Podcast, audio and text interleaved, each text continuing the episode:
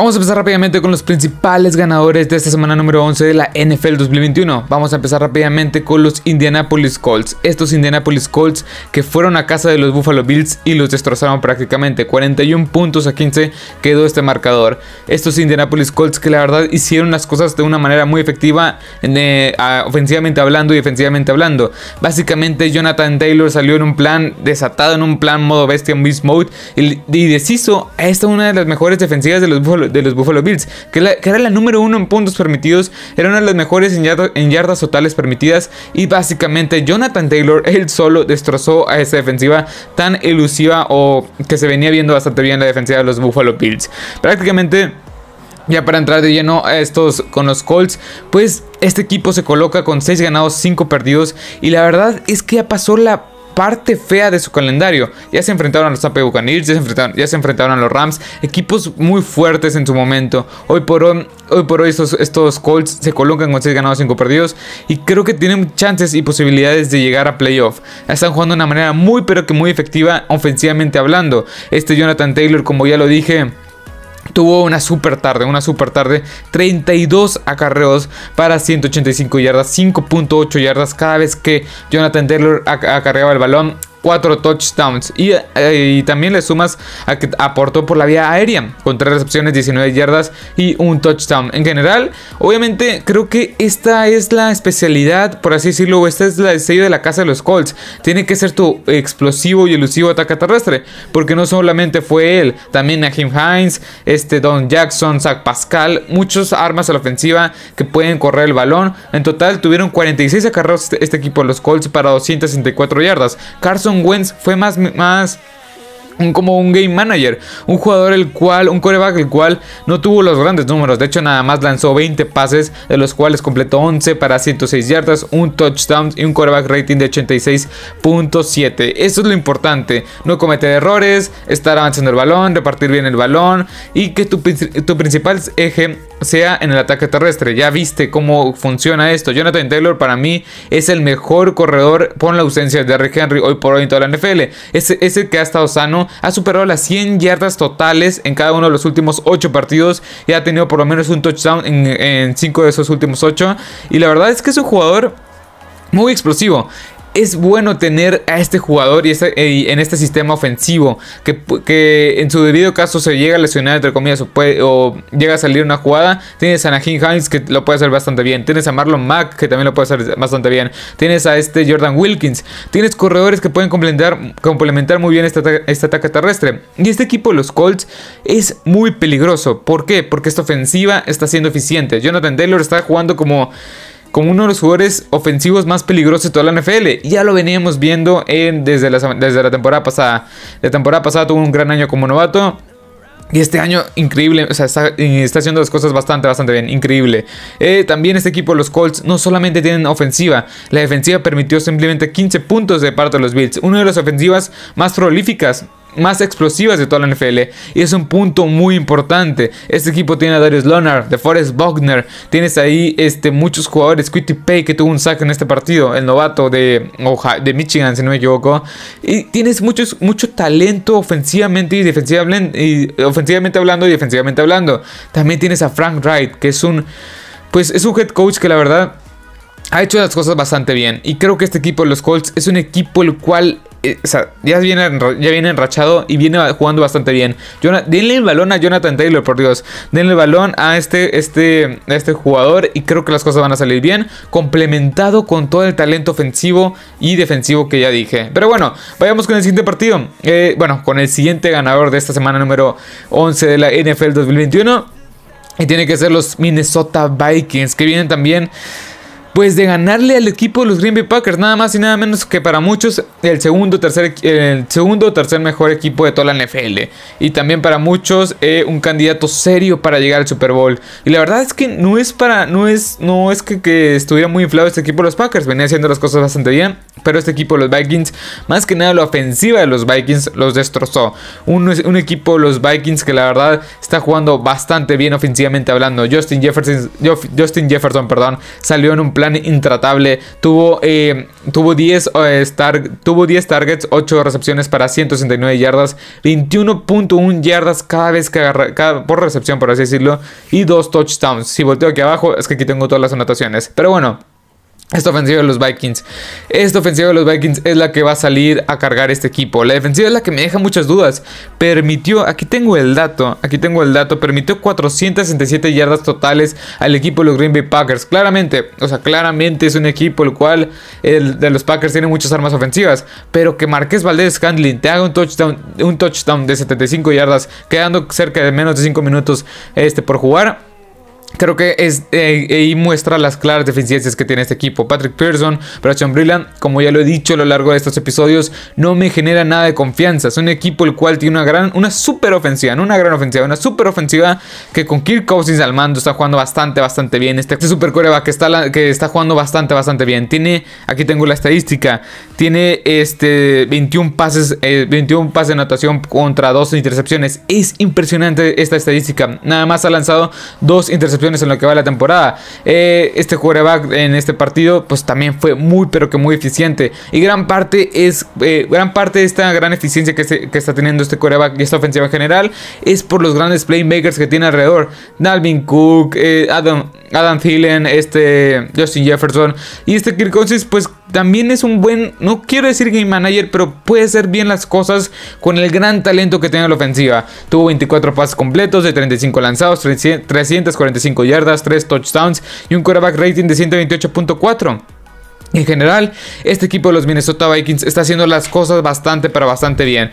Hoy se colocan con 5 ganados, 5 perdidos. Y es un rival muy difícil. O sea, muy difícil, la verdad, porque tiene una super ofensiva. La defensiva creo que va a ser clave. Daniel Hunter, recordemos que va a estar fuera el resto de la temporada. Y esta secundaria no me generan. Bueno, más que nada, los cornerbacks no me generan nada de confianza. Xavier Woods también fue quemado en este touchdown de 75 yardas de Marqués Valdés Scandlin. Y la verdad es que este equipo, los Vikings, es un equipo muy peligroso que va a ser un dolor de cabeza para estos Packers en la división. Créanme, va a ser un dolor de cabeza, claro. Ya les ganó este, eh, uno de los dos duelos divisionales. Y creo que este equipo de los Vikings va a ser un equipo muy peligroso en la conferencia nacional, ya que no hay un, ya no, ya no hay un equipo favorito totalmente claro, la verdad. Ya los, los Cowboys están desinflando, los Packers acaban de perder en contra de estos Vikings. Los Rams pues no son tan sólidos a la ofensiva como se esperaba y en general este equipo los Vikings puede dar la campanada. Como ya dije, gran ofensiva, Dalvin Cook, Adam Thielen, este Justin Jefferson que está jugando un gran nivel, Kirk Cousins con solamente dos intercepciones y 21 pases de anotación a este a este punto de la temporada. Creo que el principal talón de Aquiles el principal freno de mano de este equipo va a ser la defensiva. Pero fuera, fuera de ahí, este equipo, los Vikings, tiene muchísimo talento para, este, para llegar lejos quizá en la, en la temporada. Pero bueno, Vayamos con el siguiente eh, ganador de esta semana número 11 de la NFL 2021. Y tiene que estar nada más y nada menos que los Kansas City Chiefs. Los Chiefs fueron, bueno, eh, eh, este, fueron contra los Dallas Cowboys. Fue un encuentro contra los Dallas Cowboys. Bueno, mejor dicho, recibieron a los Dallas Cowboys en el Arrowhead Stadium. Y la verdad es que muchos, para muchos era el duelo de la semana, para muchos era inclusive el duelo de, la temporada. Para mí no era tanto, tanto, o sea, tanto, no tenía tantas expectativas en este encuentro, pero pues fue un buen juego, creo yo. Juego que es defensivas, en mi opinión, y creo que eso es muy importante y es un punto al cual voy a ir directamente. El equipo de los Kansas City, de los Kansas City Chiefs, perdón no permitió touchdowns a los Dallas Cowboys. El encuentro terminó 19 puntos a 9 a favor de los de casa, que son los Chiefs. Y la verdad es, un punto muy importante. Este equipo de los Chiefs tenía una defensiva muy eficiente. Una de las peores 3, 4 de toda la NFL. Bueno, no tanto, sí, una de las 10 peores de toda la NFL, claro que sí. Y en este encuentro se demostró el gran ingenio y el gran coach defensivo que es Steve Españolo, que la verdad neutralizó a la mejor ofensiva de toda la NFL. Y es por eso que este equipo va a poder llegar lejos. Por el head coach, no por las piezas en general, por los coaches. Eh, Eric Bienemy, Andy Reid, este Steve Españolo son de lo mejor que hay en su trabajo, la verdad. son de los mejores coaches que hay en toda la NFL. Y conjuntos a esto bueno, y pones esto, pones estos coaches con un arsenal más o menos defensivo, pues más o menos de media tabla y pueden hacer este tipo de cosas. Imagínense con una defensiva como la, como la de los Steelers, ¿qué podrán hacer, la verdad? Pero bueno, este equipo de los Chiefs jugó bastante bien defensivamente hablando. 5 sacks, no pararon de presionar a Dak Prescott. 3.5 sacks de Chris Jones, batiendo un pase, un pase muy importante que terminó en intercepción. Y eso es clave. Creo que es clave. Desde la llegada de Melvin Ingram, este ya se dejaron de experimentos con Chris Jones como a la defensiva. Ponlo en el centro de la, línea de la línea este de la línea defensiva y vas a ver y vas a ver todo el daño que te va a hacer. La ofensiva no fue espectacular, de hecho fue Patrick Mahomes tuvo 260 yardas en 23 pases, 71.9 de quarterback rating, 0 touchdowns en intercepción, pero fue eficiente. Estuvo ahí anotando puntos cuando se debía y con eso van a estar ganando los Chiefs. La defensiva se mostró bastante sólida ante un rival, un adversario, un adversario que la verdad era muy difícil como esos los Dallas Cowboys.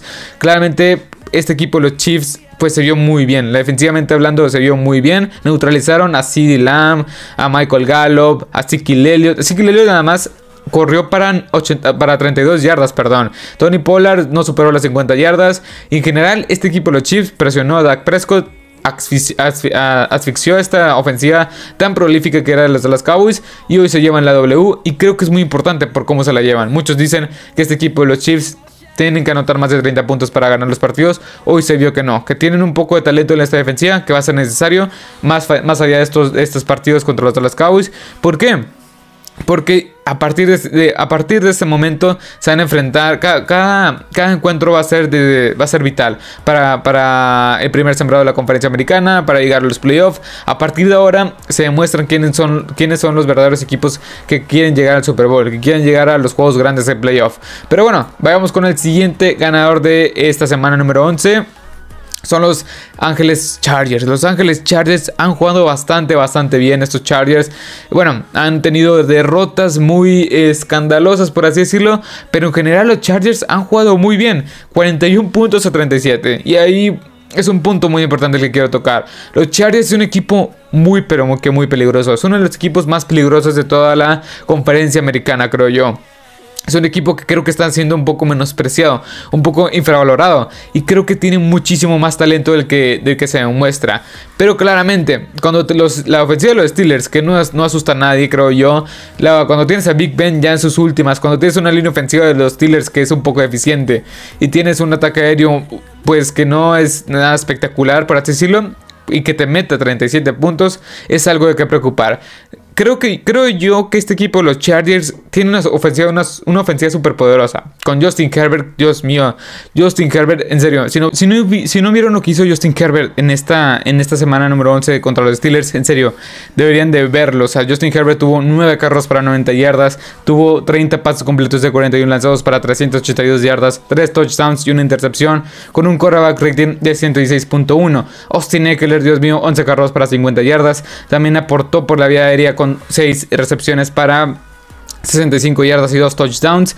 En general, este equipo de los Chargers y otros 2 touchdowns por tierra, tuvo 4 touchdowns en, total y más de 100 yardas combinadas. Esa es la calidad que tiene este equipo de la ofensiva. También Keenan Allen, 9 recepciones para 112 yardas. Mike Williams con un bombazo de 53 yardas que puso básicamente el juego muy apretado al final del partido.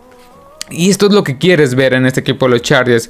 Es, básicamente es una garantía que estos Chargers van a tener una superofensiva. Con un Justin, con un eh, Justin Herbert en su segundo año que está haciendo las cosas bastante bien. Con un Austin Eckler que está complementando muy bien todo este ataque. Con Keenan Allen, este Mike Williams y por supuesto Jared Cook como dirán que Jared Cook creo que es la principal... Bueno, Creo yo que es una debilidad más que nada. Bueno, eso es un poco más entrar al roster del equipo. Pero en general, este equipo, los Chargers tienen muchas armas a la ofensiva. Para hacer una de las mejores ofensivas por la vía. Bueno, para hacer una de las mejores ofensivas en general en toda la NFL. Para ser uno de los mejores equipos de toda la NFL. Pero ¿cuál es el principal problema? La, la defensiva, perdón. La defensiva por tierra, pues en este partido se enfrentó a una de las peores ofensivas de toda la NFL por tierra. permitió 55 yardas por tierra totales. Nadie Harris nada más corrió para 39, pero luego se lesionó. Creo que es la principal duda. Si este equipo de los Chargers va a poder parar equipos un poco más, con un poco más calibre ofensivamente hablando. La, ofensiva de los Chargers no hay duda que es buena. No hay duda que va a poder en, momentos claves. No hay duda de que este, esta ofensiva tenga talento y que eh, pueda estar una de las mejores, pueda ser una de las mejores ofensivas de toda la NFL. Pero La defensiva sigue siendo eficiente. La defensiva, el front seven no me convence. El Joey Bosa no está siendo tan dominante como yo pensé que iba a ser en esta temporada. Sí está teniendo sus sacks. De hecho, en este partido tuvo, si no me equivoco, tuvo un sack, sí. Pero no es este Nick este Joey Bosa. Oh, se me llama el nombre. No es este Joey Bosa, sí. Que tan dominante que lo había visto en el 2016, 2017, 2018. Creo que la, defensiva, mientras este equipo no tenga defensiva, no mejore esta defensiva, este equipo de los Chargers, pues va, a estar tamboleándose, estar entre media tabla, entre top 15, top 12 de toda la NFL, cuando creo yo que tiene mucho más talento que el ser un top 12 de toda la NFL. Tienes talento de ser uno de los 5 o 7 mejores equipos de toda la NFL. Pero bueno. Vayamos con el último ganador de esta semana número 11 de la NFL 2021 y son los Philadelphia Eagles. Contra los Saints ganaron ese equipo de los Philadelphia Eagles 40 a 29. Y la verdad es que el 29 de los Saints eh, fue un poco más de, o sea, fue un poco más de decoración, por así decirlo, ya que este equipo, este equipo de los, este, de los Saints, pues metió 22 eh, puntos en el último cuarto, pero ya en tiempo basura básicamente. Y este equipo de los Philadelphia Eagles se, coloca con 5 ganados, 6 perdidos en una conferencia nacional que está un poco floja. En una conferencia nacional, bueno, en una división donde los Dallas Cowboys ya tuvieron su segunda derrota en 3 semanas, donde el, donde el equipo de Washington está ganando otra vez. En, de hecho, el equipo de Washington es el, es el único equipo eh, en el mes de noviembre que ha ganado todos los partidos. Y los Giants, pues, es un espécimen totalmente diferente, para decir pero de hecho... Ya lo estaremos viendo en el Monday Night Football. Bueno, lo que quiero decir es que el equipo de los Eagles creo que hay que tomarlos en serio. La defensiva, la defensiva es una, defensiva buena, creo yo. Javon Hargrave, este Montes, no, este Josh, Josh, Josh Sweat, perdón, se llama el nombre. Y tienes ahí una colección, Fletcher Cox, una colección de, de pass rushers buena, creo yo. La defensiva secundaria, creo yo, con Avante Maddox y este Darius Slay, puede que esté bien. No digo que la defensiva sea, espectacular, pero creo yo que con un buen sustento ofensivo terrestre, esta, esta, defensiva puede funcionar. Y más que nada, este es el siguiente punto que quiero ir. esta ofensiva va a funcionar mientras acarrees el balón.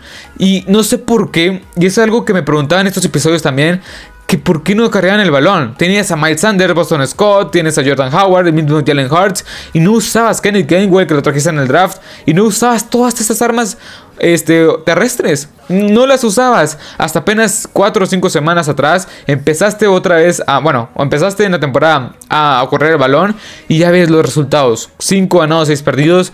Llevas una buena racha de victorias. Y aquí va la estadística: 242 yardas por la vía terrestre. Miles Sanders liderando con 16 acarreos para 94 yardas.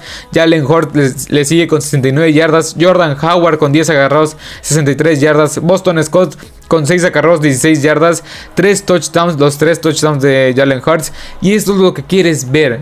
Usa las habilidades atléticas que tiene tu quarterback y este excelente, que es un excelente cuerpo de corredores. Miles Sanders no es cualquiera Jalen Hurts no es cualquiera, según yo. O sea, no es, no es peor. No, o sea, no, creo que es un quarterback media tabla, por así decirlo. Jordan Howard se me hace un muy buen complemento a todo este ataque terrestre. Kenneth Gainwell, Kenneth Gainwell y Boston Scott también se me hacen muy buenos complementos.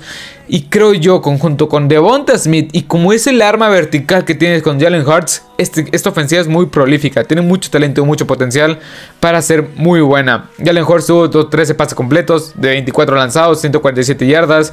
No tuvo las grandes estadísticas por la vía aérea, pero las, principales facultades, las principales habilidades y fortalezas de este coreback es por la vía terrestre. Si puede lanzar de vez en cuando y puede ser efectivo, está bien, tómalo. Este equipo de los Philadelphia Eagles con una buena defensiva, un buen, este, un buen, bueno, ¿qué digo? Bueno, un excelente ataque terrestre y un Jalen Hurts con, mm, eficiente, creo yo. Este equipo de los Eagles puede ser muy, pero que muy peligroso en la conferencia nacional.